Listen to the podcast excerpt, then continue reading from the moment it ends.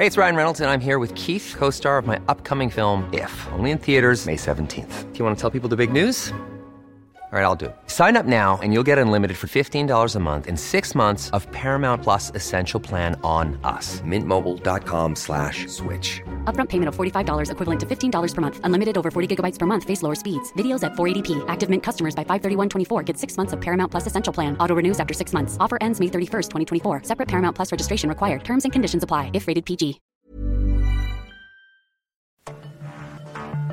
Cada noche, los expertos se reúnen para debatir los temas que hacen historia en una mesa de análisis distinta. Aquí las entrevistas con los personajes y líderes de opinión, junto al análisis profundo de los temas trascendentes. Alfredo Ceja conduce un programa de Frente en Jalisco por el 100.3 de FM. Iniciamos.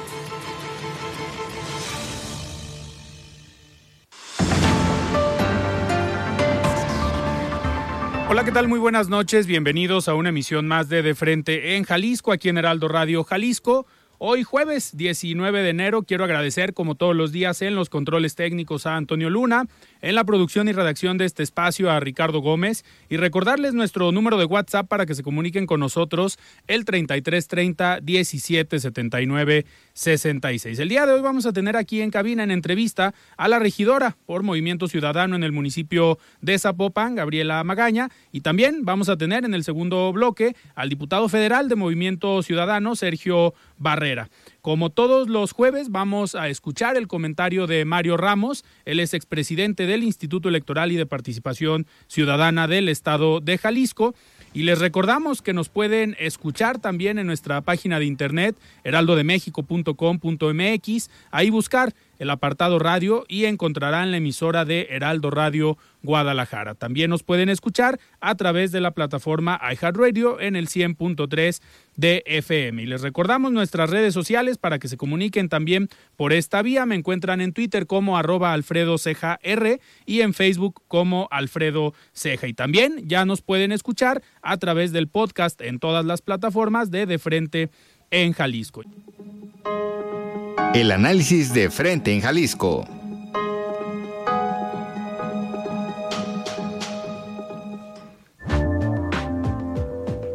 Muy bien, 7 de la noche con 5 minutos y arrancamos este programa de jueves. Me da muchísimo gusto recibir aquí en cabina a la regidora Gabriela Magaña, regidora en Zapopan por Movimiento Ciudadano. Regidora, ¿cómo estás? Buenas noches. Muchas gracias, Alfredo. Muy bien. ¿Y tú? Muy buenas noches. Muchísimas gracias, regidora. Oye, pues a ver, muchos temas de los cuales platicar. Eh, Zapopan se ha caracterizado por ser uno de los municipios más activos con algunas, eh, digamos, iniciativas desde el Cabildo eh, con temas interesantes, temas distintos, temas a lo mejor de avanzada, si los comparamos con otros municipios.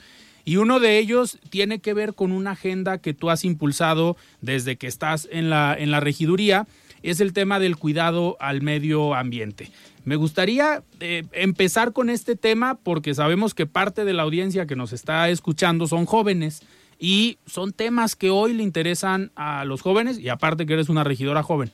Sí, muchas gracias Alfredo, saludos a todo el auditorio. Y muchas gracias por brindarnos este espacio. Y como dices, pues vamos ahí en Zapopan trabaja, tratando de ser punta de lanza en muchos temas, como dice nuestro alcalde, no paramos de trabajar, trabajar y trabajar en la ciudad de las niñas y los niños. Pues hemos estado impulsando, yo presido la Comisión de Medio Ambiente y Desarrollo Sostenible y hemos impulsado diversos temas para el cuidado de nuestro medio ambiente. Estamos a unos días de que sea el Día Mundial del Medio Ambiente, para el cual tenemos actividades muy interesantes que con mucho gusto los invitamos al Bosque del Centinela, donde haremos una feria medioambiental impulsada por parte de la Dirección de Medio Ambiente. Y en temas medioambientales, a ver, te voy a platicar lo que hemos presentado en... en distintas ocasiones. Ahorita con mi compañero Claudio de Ángelis estamos promoviendo las ecotiendas. Estas ecotiendas te voy a platicar un poquito de qué se trata. Vamos a arrancar con una prueba piloto en las mesas coloradas, en conjunto con la Asociación de Profesionistas de Manejo de Residuos, que son parte de la Cámara de Comercio. Vamos a arrancar con un espacio que será una tiendita donde puedes intercambiar PET, plástico, cualquier material de este tipo reciclable que, que sea eh, apto para eh, lo que nos solicitan esta es los empresarios que son los que van a tener esta tienda y lo podrás cambiar por produ- productos de la canasta básica. Ok. Que vamos a arrancar con esta prueba piloto buscando que la gente en lugar de tirar la basura, pues ahora le dé un segundo uso y pueda obtener eh, los productos de canasta básica, ¿no? Esto lo están haciendo en conjunto con empresarios, con pequeños eh, locatarios o con dueños. la Asociación de, Profe- de Profesionales del Reciclaje. Es, ellos, ellos tienen más o menos como el 60% del padrón de los, eh, de los recolectores de, que se dedican a recoger eh, la basura de las empresas y restaurantes y este, este sector. Eh, regidora, en este, a ver, cuesta trabajo sensibilizar a la gente en estos temas. Han sido, digo, desde hace algunos años, cuando se toman decisiones o se impulsan iniciativas que tienen que ver con, eh, no sé, el- los vasos de plástico o los, las botellas de agua, cuesta mucho trabajo, pero Pues- es más por un tema cultural, ¿no? cultural y cuesta mucho trabajo. Mira, también otra iniciativa que presenté en su momento fue el de eh, vasos de agua en restaurantes. Que tú llegues a un restaurante y en lugar de que te lleven una botella de PET, o sea, si yo solicito un vaso con agua, me lleven un vaso con agua. Y en Claro. Zapopan ahora es una realidad en el reglamento. Si yo solicito que me lleven un vaso con agua, me deberán llevar un vaso con agua, no una botella, porque inmediatamente pasaba en muchas ocasiones, y no por abuso de los restauranteros, era mucho más fácil llegarme con una botella de PET. Claro. Pero yo solicité un vaso con agua, entonces ahora pues se tiene la obligatoriedad de llevar este, este vaso con agua, si es que así lo solicité, pero sobre todo es la sensibilización con la gente, con la gente, con los empresarios, ahí tuvimos un poquito de disyuntiva que nos decían, no, pero el costo, y a la hora de analizarnos y sentarnos en mesas de trabajo con Canirac y con los empresarios, dijeron, vamos, vamos con todo, eh, y, y se sumaron a esto y la gente respondió muy bien, no hemos tenido ningún problema ni una sola queja. Eh, eh, regidora, y en este, a ver, eh, en tu participación ahorita en la, en la regiduría, ahorita que comentas, te pregunto por Sí, la claro. sensibilización de las personas, porque eres una regidora que anda mucho en la calle, Mucho. que estás en las colonias, ya ahorita antes de entrar al aire platicábamos, pues que no nada más estás en un distrito, estás en los diferentes distritos que conforman el municipio, eh, pues haciendo trabajo, concientizando, eh, pero no es fácil para una regidora joven estar en calle. No es fácil, pero es algo a lo que le tenemos mucha pasión. Los servidores públicos estamos aquí para servir. Y creo que servir es poner a la gente al centro, estar todo el tiempo en contacto, porque si yo no conozco el contexto de, de lo que se vive en cada uno de los espacios de Zapopan, Claro. pues cómo puedo llevar iniciativas o cómo puedo mejorar los reglamentos o cómo puedo saber las necesidades o hacer alguna gestión para alguna colonia. Por eso para mí es tan importante estar cercana a la gente. Con las causas siempre al frente y la gente al centro, ¿me explico? Claro, y en estos recorridos que haces eh, a las colonias todas las semanas, ¿qué es lo que más te pide la gente? Sabemos que, digo, platicando con otros regidores, Sí, con claro. diputados que también eh, van a las colonias, pues mucho es gestión en tema de servicios. Sí. Pero por los temas eh, de cuidado al medio ambiente y las iniciativas que has manejado, eh, de repente llegan jóvenes con proyectos interesantes que, que buscan eh, que los impulses tú desde Zapopan. Y me encanta eso, me encanta que se me acercan mucho los jóvenes y nos proponen ideas, de que llegan con ideas muy innovadoras, de mira, es que traemos esto para el tema de colillas de cigarro o de distintas cosas eh, que se les ocurren. Y yo siempre digo, las puertas de mi oficina están abiertas y ahora sí que para todo el público, estamos en el cuarto piso del CIS, ahí está mi oficina y mis puertas siempre están abiertas para todos, pero ahora que hablábamos de la concientización del tema medioambiental, los niños son los que más se te acercan y siempre Claro. te dicen, hay que recoger la basura o estamos en algún tema de rosca y ellos mismos están de que recogiendo. ¿Por qué? Porque se están haciendo más conscientes. Las personas, bueno, creo que todos estamos sufriendo, sufriendo los estragos del cambio climático, ¿no? Sí. Estamos en la mañana con mucho frío, después calor, después frío, después calor. Todos estamos sufriendo todos estos estragos de la contaminación y de hecho estamos ahorita en mesas de trabajo también para el tema de residuos. De hecho, el día de ayer tuvimos una mesa de varias horas donde estamos viendo eh, también el tema de los residuos. eh, el manejo de los residuos sólidos en la en nuestra en nuestra zona, ¿no? De Zapopan. Que, que al final lo han en- hecho bien. lo hemos hecho bien, Sí. pero, se- pero todo en esto es perfectible, entonces creo que lo podemos hacer mejor. Claro, por, digo, ¿por qué digo que lo han hecho bien? Porque si nos comparamos con otros municipios, que han tenido problemas con el manejo de los residuos, Zapopan claro. hasta ahorita va eh, ha tenido todo en orden. Y eso queremos, ir todavía un paso más adelante. Como siempre, ir este, pues tratando de ser punta de lanza Claro. y mejorar pues todo esto. Otro tema que me comentabas en, de, en el de mm, medio ambiente, por ahí presentamos un punto de acuerdo que derivó en un centro de reciclaje. Es un centro de reciclaje que se llama LARS, el Laboratorio de Reciclaje de Zapopan, que es manejado por la Coordinación de Desarrollo Económico.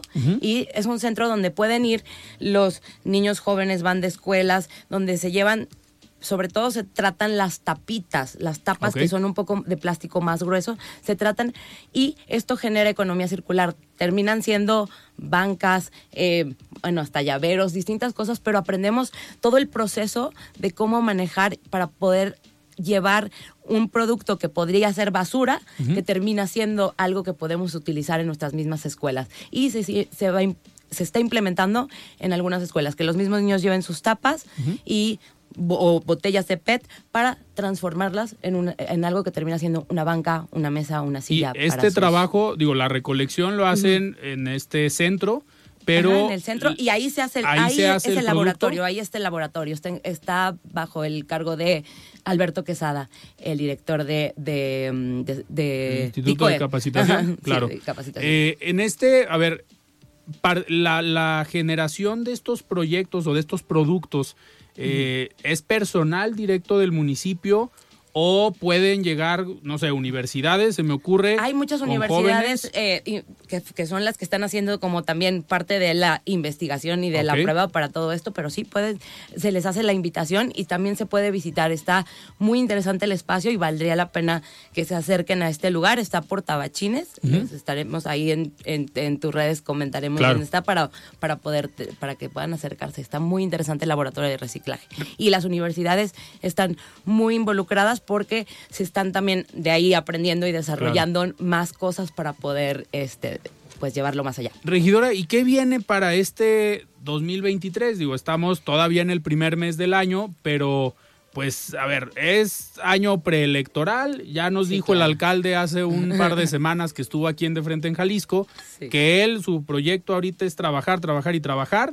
Y nos Ustedes, agregó un trabajar más. Ahora vamos con ¿Ya un cuarto cuatro? trabajar, nos dijo eso en el último pleno antes de salir de vacaciones. ok, eh, ¿y qué viene entonces para el 2023? Pues trabajar sin descanso. Para mí es trabajar sin descanso. Estar este 2023 mm, todavía más cercana a la gente. Estar trabajando, trabajando y trabajando. Pero siempre, siempre, siempre en contacto con la ciudadanía, viendo las preocupaciones y ver cómo lo podemos llevar a, al cabildo, llevarlo a que se convierta en reglamento, a que esté en, en nuestra pues, legislación local. Claro. A ver, y el, el papel de una regidora muchas veces juega eh, la negociación política al interior del, del ayuntamiento. En este caso han tenido un cabildo bastante tranquilo, lo platicaba con el alcalde hace unas semanas, eh, pues no han tenido eh, pues sobresaltos ni de otros partidos y él hablaba muy bien de los regidores de todos en general, pero específicamente de los regidores de Movimiento Ciudadano, porque habían encontrado una dinámica de trabajar cada uno en los diferentes temas sin meterse a lo mejor o hacerse sombra entre ustedes mismos. ¿Cómo ha sido esta forma de trabajar considerando que la mayoría de los regidores son jóvenes? La mayoría de los regidores somos jóvenes y sí, a mí me gusta mucho trabajar en consenso y me gusta mucho trabajar en equipo.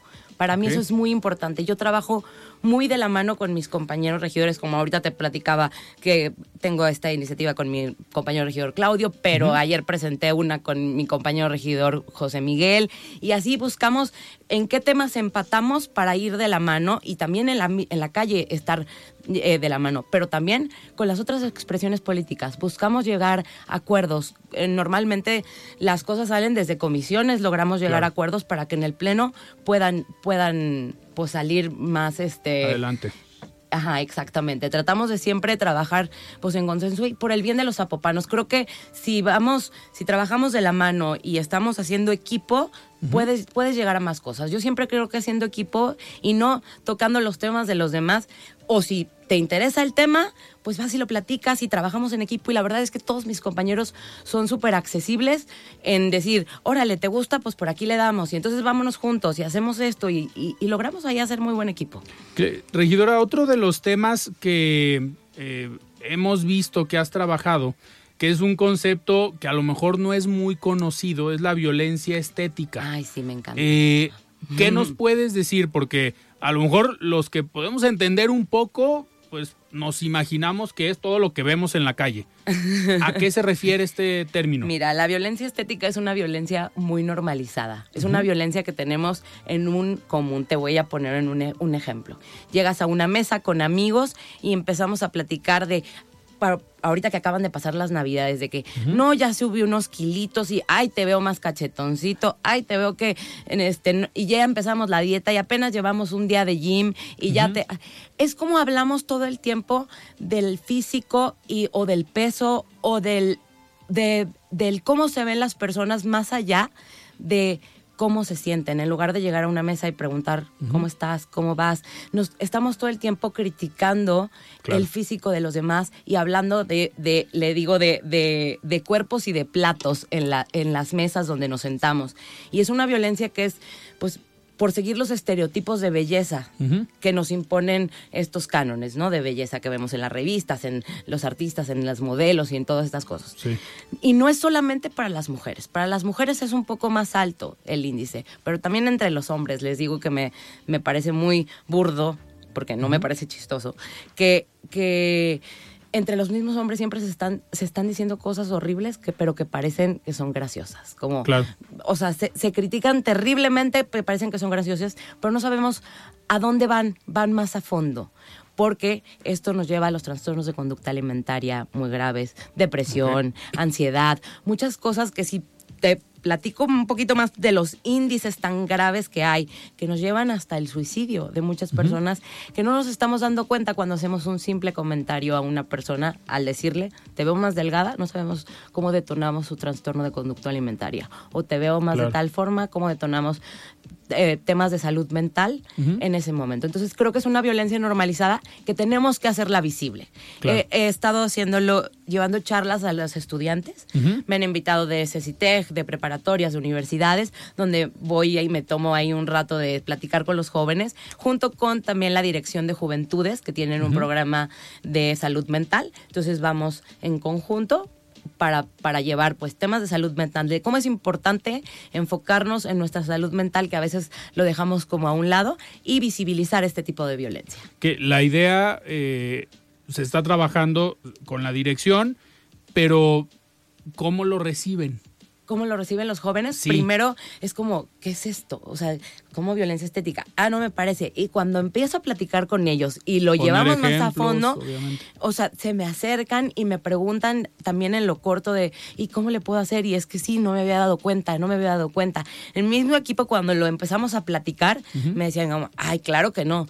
Y después se dieron cuenta que, que es algo que hacemos normalmente y que sí afecta bastante la salud mental. Y creo que es un tema que tenemos que estar, ahorita tiene que estar presente en todas las causas. Claro. La salud mental, porque pues vemos los estragos que, es- que ha causado o que está causando en la mayoría de la población. Y al final es concientizar a la población porque pues es complicado reglamentar Claro. en ese sentido. Digo, es más que nada un trabajo eh, de boca en boca, concientizando, tocando puertas para que las personas pues se familiaricen con el concepto y que poco a poco lo vayan Y erradicando esa después se convierte práctica. en políticas públicas, porque vamos a acciones de tomar acción en, en materia de salud mental. ¿Y ¿Se estaría pensando ya en trabajar algo para este año desde el ayuntamiento? Totalmente. El ayuntamiento está muy consciente en tema de salud mental y se trabaja desde la Dirección de Juventudes y en el sistema de salud también, para la atención de la salud mental. Y, por ejemplo, digo, ahorita platicando, eh, ¿qué, ¿cuál ha sido a lo mejor el ejemplo eh, más complicado que te ha tocado pues, que te platiquen en estas charlas que das sobre estos temas? Sobre todo de temas de trastornos de, de conducta alimentaria. Niñas que, que me han tocado pues chavitas que, que, que no comen en semanas porque llega la, la amiguita y le dice de que te veo más flaca o te veo un poquito más llenita después de, de cierto tiempo de vacaciones o de así. Y esto que va a temas de problemas de bulimia y anorexia y cosas muy fuertes. Por eso me llamó tanto la atención y decidí meterme a llevarlo a hacer charlas y a hacer conciencia, sobre todo a los jóvenes y, y, sobre todo por el tema del bullying, porque Claro. va mucho más allá. Me platicaban también de juventudes de unos casos que decíamos, híjole, ¿hasta dónde llega este tipo de violencia de que a alguien lo estereotipen como el gordito, el cuatro ojos, el tal cosa? Va mucho más allá que termina tristemente a veces en temas como te digo, de depresión y ansiedad, que llevan hasta el suicidio, que ahí es donde ya pues nos vamos a temas muy grandes. Por eso tenemos que hacerlo visible, hacer conciencia y pues obviamente también llevarlo a políticas públicas. Regidora, pues sin duda, digo, son temas eh, que lamentablemente no son visibles porque no, a lo mejor para muchos eh, actores no son problemas urgentes de resolver, Claro. pero son temas que ahí están, tanto el cuidado del medio ambiente, el tema de la salud mental, pues me da gusto que alguien se esté preocupando por estos, por estos temas. Estamos prácticamente por irnos a un corte, pero yo te agradezco que hayas estado el día de hoy aquí en De Frente en Jalisco. Muchísimas gracias, muchísimas gracias. Y eh, pues les dejo mis redes sociales. Claro. Estoy como Gaby Magaña en todas redes, Twitter, ahora TikTok, eh, Facebook, Instagram. Y ahí es- les estoy compartiendo todo el tiempo de cómo, dónde estoy en la calle, las campañas de, porque también vamos mucho a tema de protección animal, que también por ahí he presentado muchas cosas. Y siempre estoy también en la calle con eh, este tema de protección animal, llevando vacunaciones y esterilizaciones gratuitas a las colonias. Entonces, por ahí nos, si nos siguen, podrán saber a dónde, dónde estamos y qué estamos haciendo. Otro tema que si no se atiende se convierte en una crisis y en una problemática fuerte. Siempre estoy, tengo yo muchos años en tema de protección animal, desde colectivos y desde la sociedad civil, y ahora que estamos en este espacio, pues lo llevamos todavía más allá. Perfecto. Muy bien, regidora, gracias. pues muchísimas gracias. Muy buenas noches. Muchísimas gracias, buenas noches. Muy bien, platicamos con la regidora de Movimiento Ciudadano en el Ayuntamiento de Zapopan, Gabriela Magaña. Vamos a un corte y regresamos.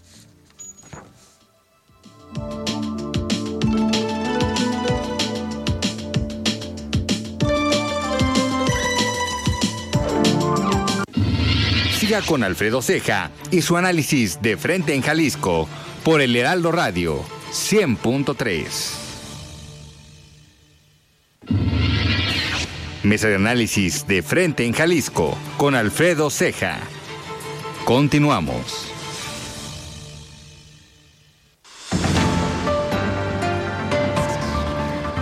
Muy bien, son las 7 de la noche con 30 minutos. Estamos de regreso aquí en De Frente en Jalisco. Les recuerdo mis redes sociales para que se comuniquen también por esta vía. En Twitter, arroba Alfredo Ceja R y en Facebook como Alfredo Ceja. Y me da muchísimo gusto ya tener en la línea al diputado federal de Movimiento Ciudadano, Sergio Barrera. Estimado Checo, ¿cómo estás? Buenas noches. Muy bien, Alfredo, qué gusto saludarte. Muchas gracias por la invitación y saludos a tu auditorio.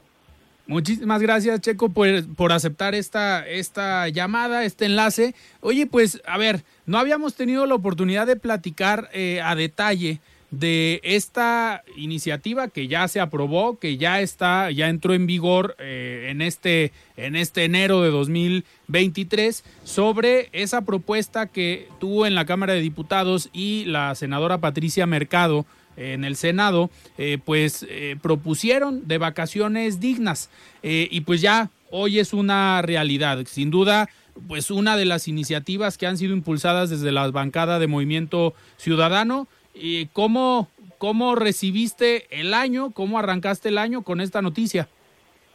Pues la verdad es que muy contentos porque eh, estamos, como quien dice, sal- saldando una deuda histórica de más de 50 años con la clase trabajadora del país, porque desde hace más de 50 años no se modificaban los artículos 76 y 78 There's never been a faster or easier way to start your weight loss journey than with PlushCare.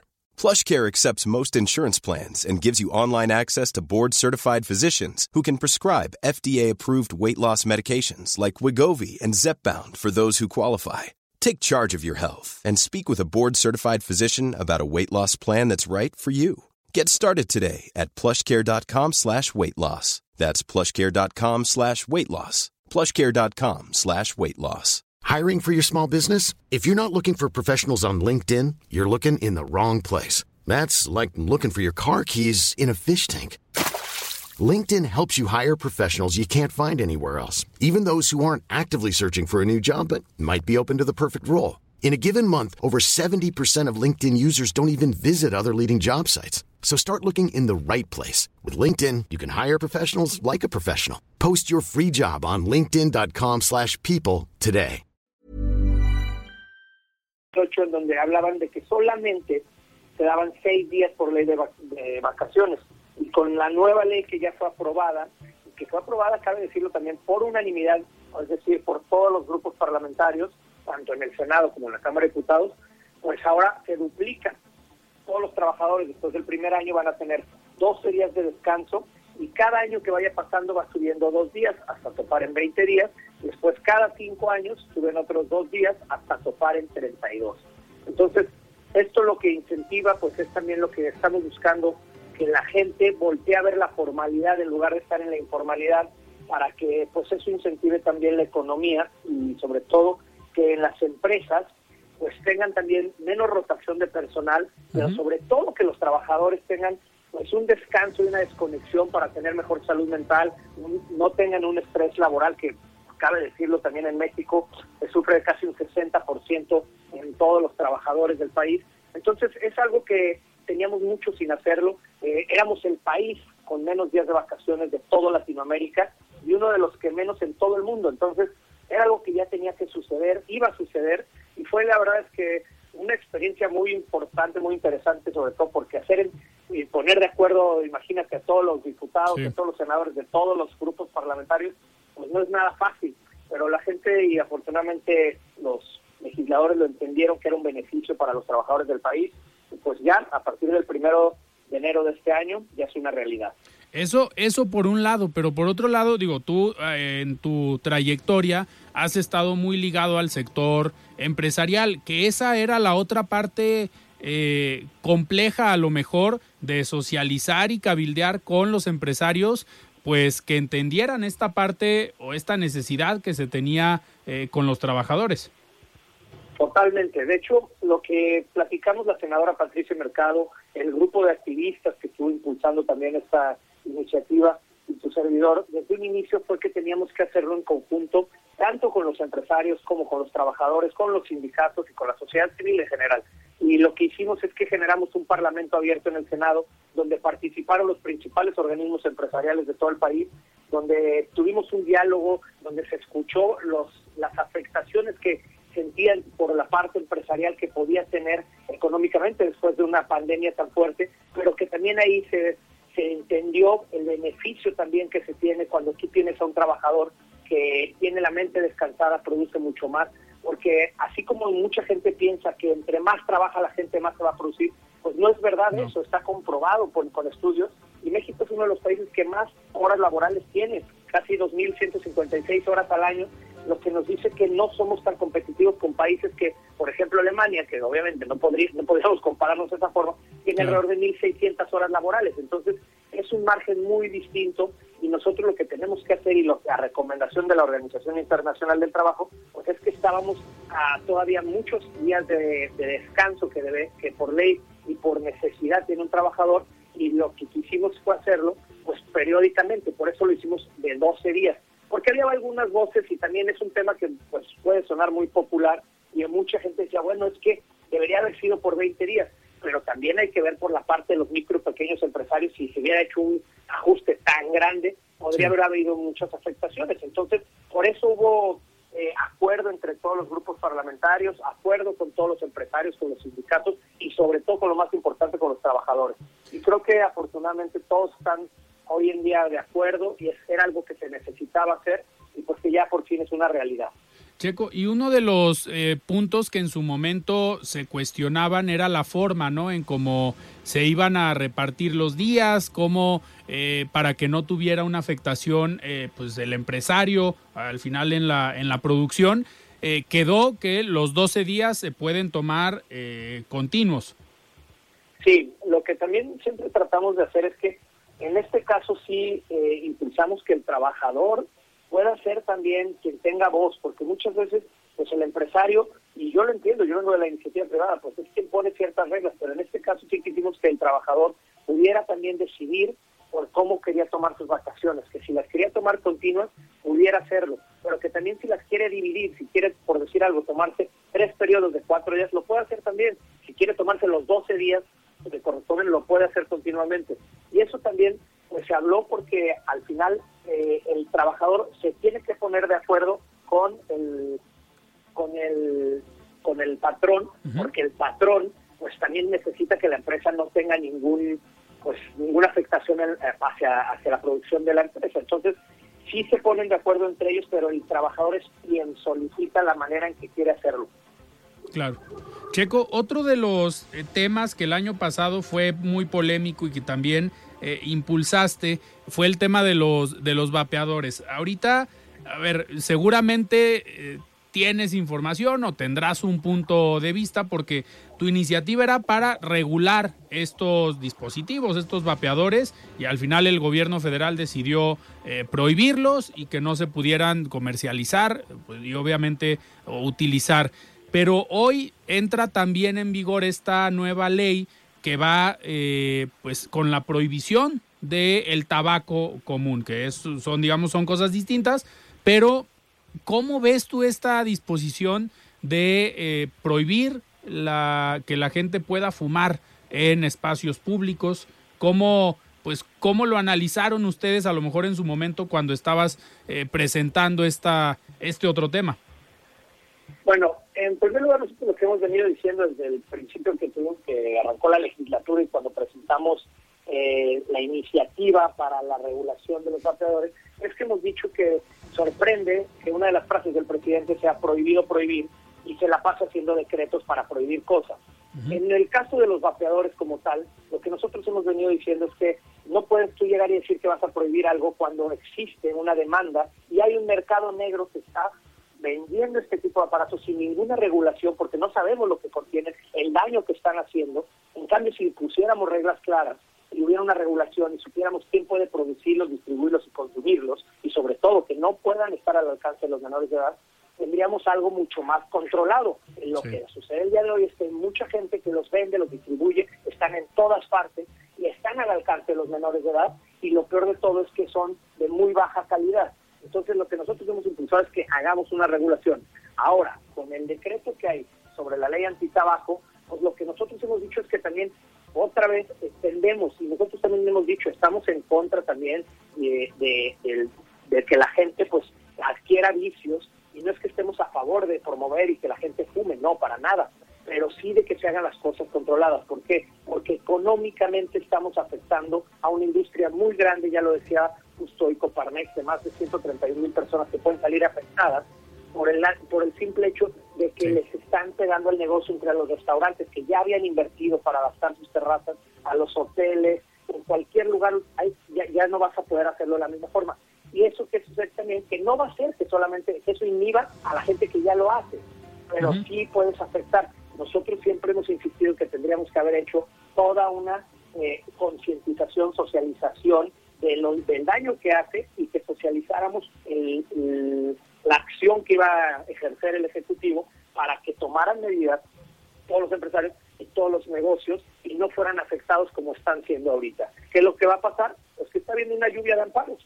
ya salió el primer amparo por parte de Walmart y ahí vienen muchísimos más porque sé que hay muchísimos empresarios que se van a estar amparando y esto va a ser una guerra.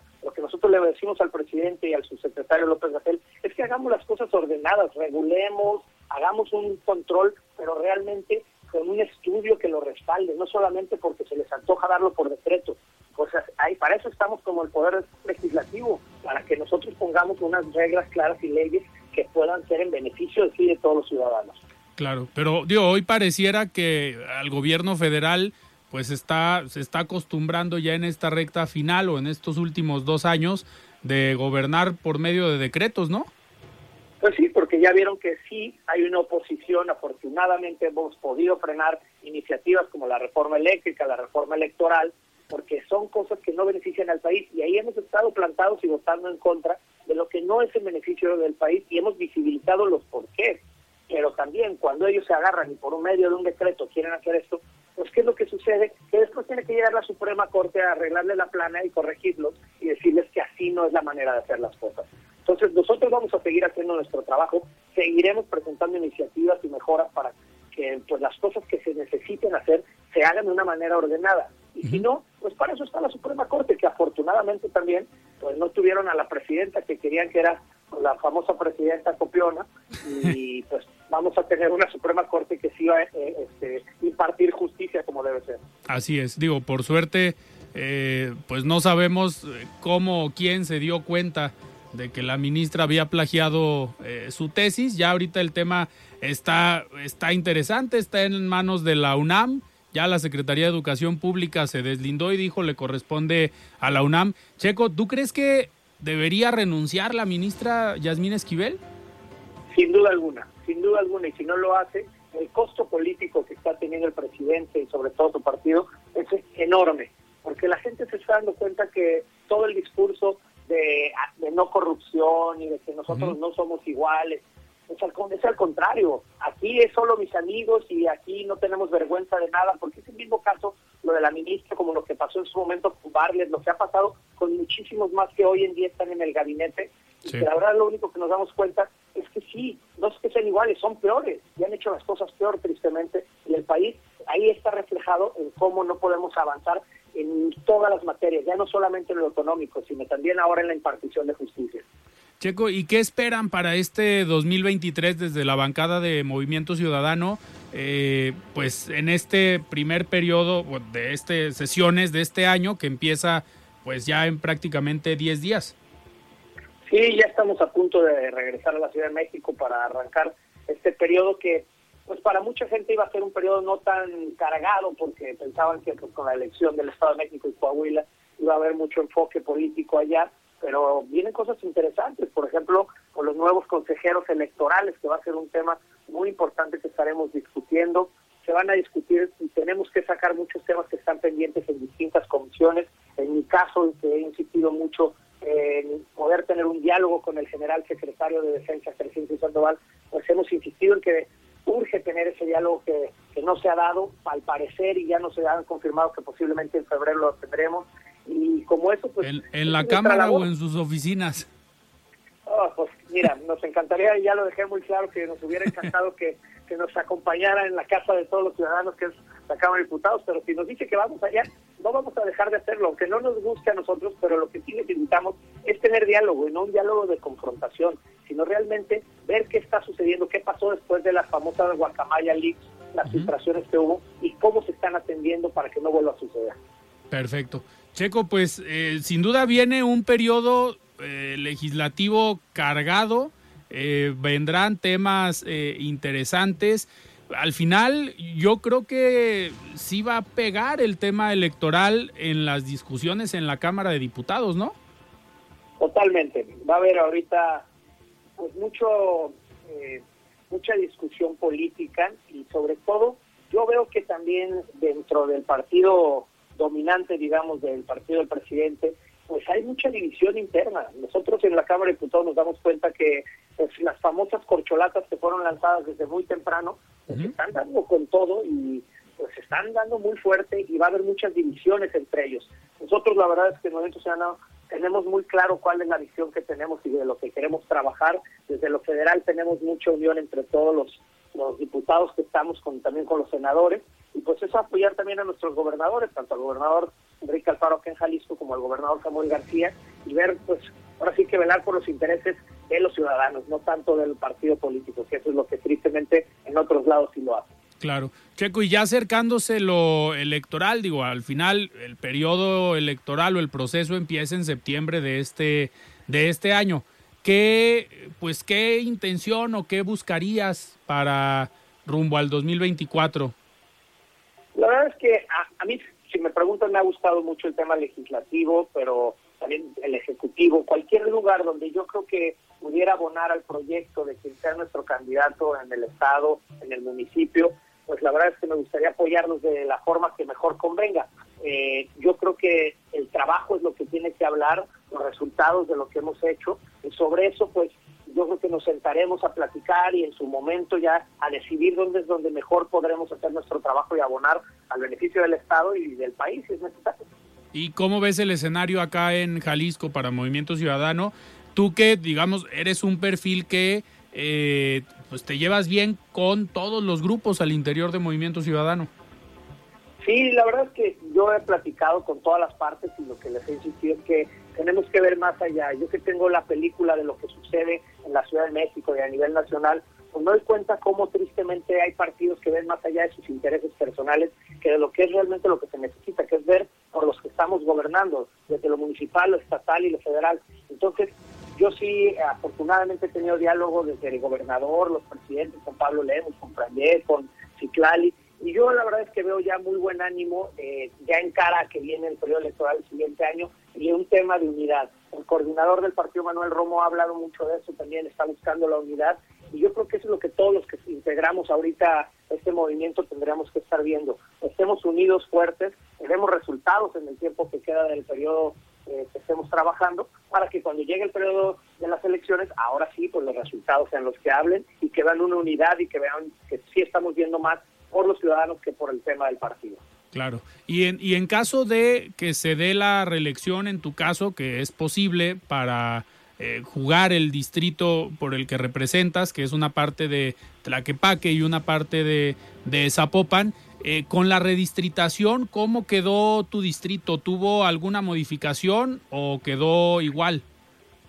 No, de hecho, el distrito 13 prácticamente se divide todo porque una parte se va a, juntar, la parte es la que paque con Guadalajara, eh, la parte de Zapopan, digamos, del periférico hacia arriba, es decir, Ugambilias, uh Mante, Agua Blanca y demás, se junta con Tlajomulco, y otra parte, la que es de lo más bonita, la Calma, Arboledas, las fuentes y demás, que junta con lo que comparte lo que era el 10 de Chapalita hasta la zona de Andares. Entonces, realmente se va a dividir. Yo por eso digo, bueno, los escenarios pueden ser muchos, hay que enfocarnos en el trabajo de ahorita y ya, pues ojalá que podamos estar viendo ya más adelante cuáles son las opciones y si podemos repetir, pues yo encantado de hacerlo nuevamente y si la gente da la confianza, pues qué feliz.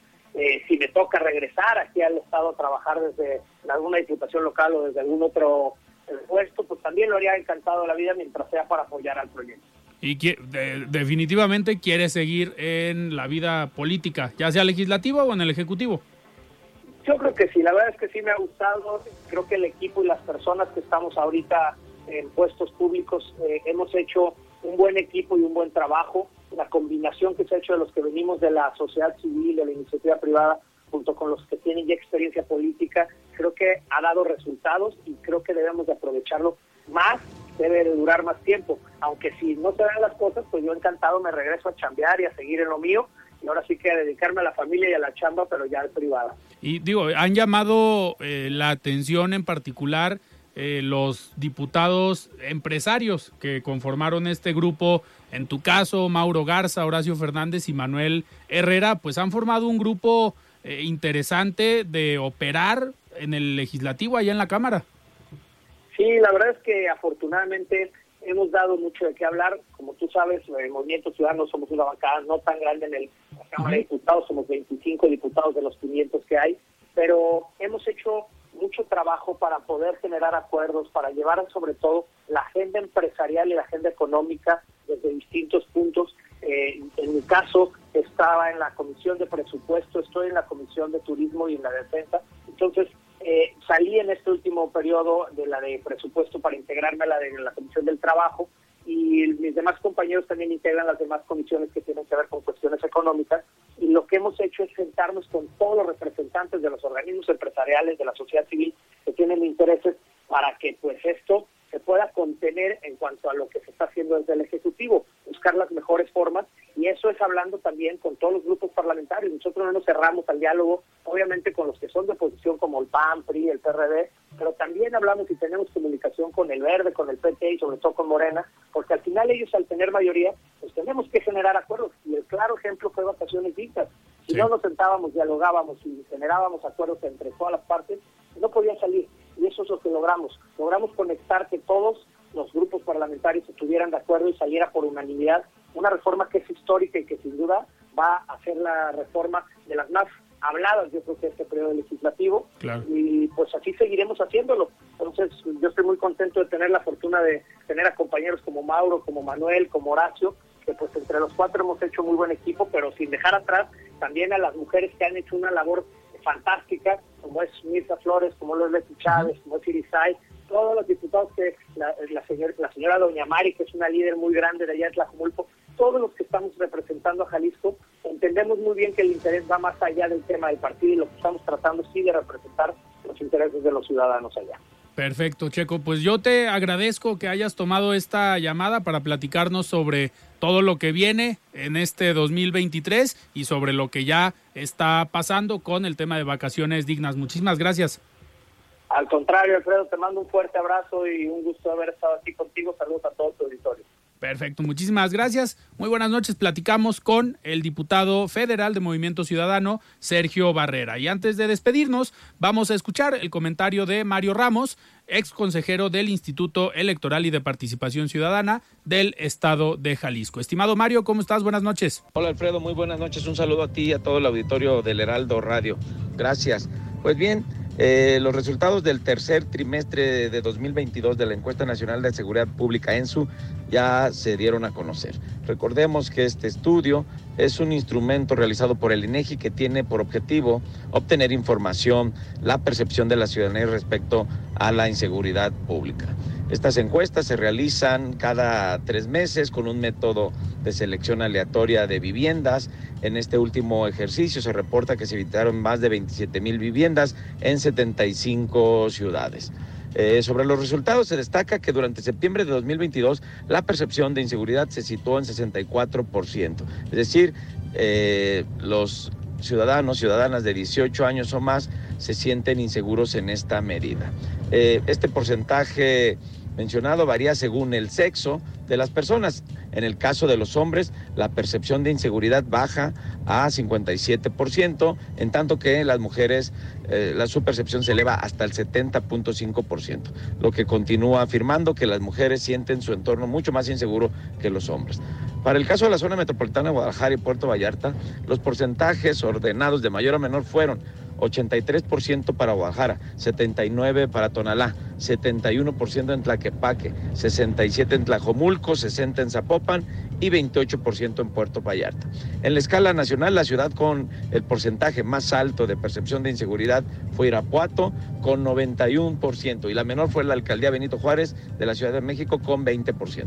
Los cajeros automáticos y el transporte público continúan siendo los lugares donde las personas se sienten más inseguras, con 76% y 70% respectivamente.